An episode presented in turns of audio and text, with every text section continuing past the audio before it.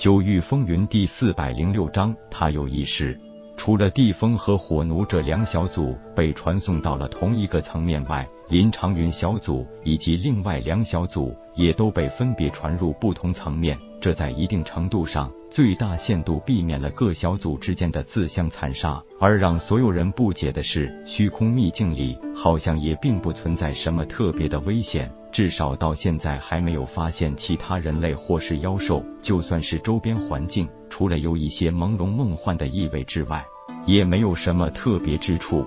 危险没发现，反而是到处都会有在外界都比较值钱的天材地宝、灵药奇草。当然，不了解内情的人只当是运气真好，最少可以有不小的收获。而还没有人会意识到，危险已经在暗中酝酿着。此时的夜空非常顺利的和混沌空间建立了密切的关系。由于混沌空间自主的与它进行融合，这让他感知这方天地的速度变得更快。由于这个意外惊喜，让他忽略掉了一个非常重要的问题，那就是为什么这方天地会主动与自己融合。然而，随着时间的推移，当他得知这个空间其实已经等同于一个特殊的一方天地，虽然限于自己的境界，还无法具体感知到这方天地到底有多大，但有一个很模糊的念头忽然直接出现在他神海内：这方天地比太虚天这个天位面的面积还要大，而且这方天地竟然拥有完全不同的九个层面。当然，这些层面之间没有等级之分，但是拥有密切的关联。这个念头的出现，让夜空忽然警觉：难道这个空间有自己的意识？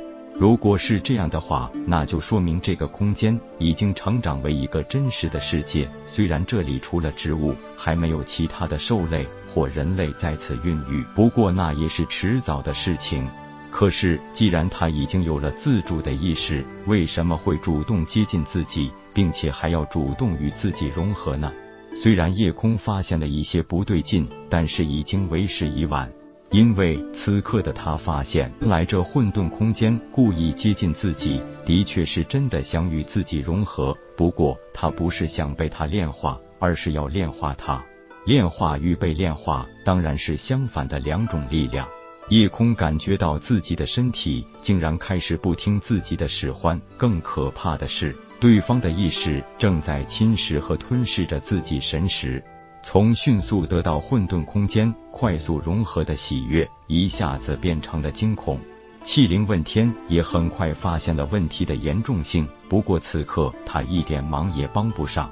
当然，他还是尽最大努力控制着四象封天鼎，对主人进行最大程度的保护。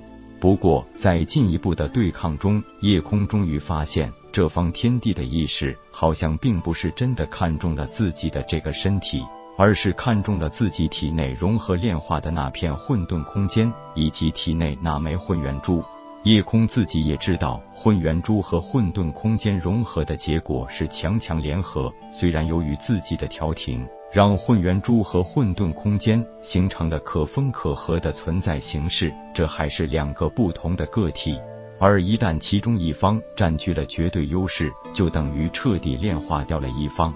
而这一次的经历，让他突然明白了一件事。那就是前两次所谓的炼化混沌空间，也只是他以为的炼化，其实那只是自己可以使用和操控这片空间而已，和彻底炼化归为己有还不是一回事。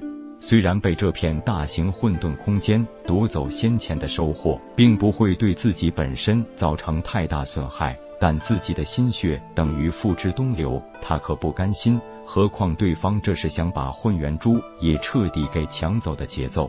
虽然这片混沌空间实在太强大，而且已经出现了非常幼小的意识，关键时候犹豫不得，只有咬牙拼命一试了。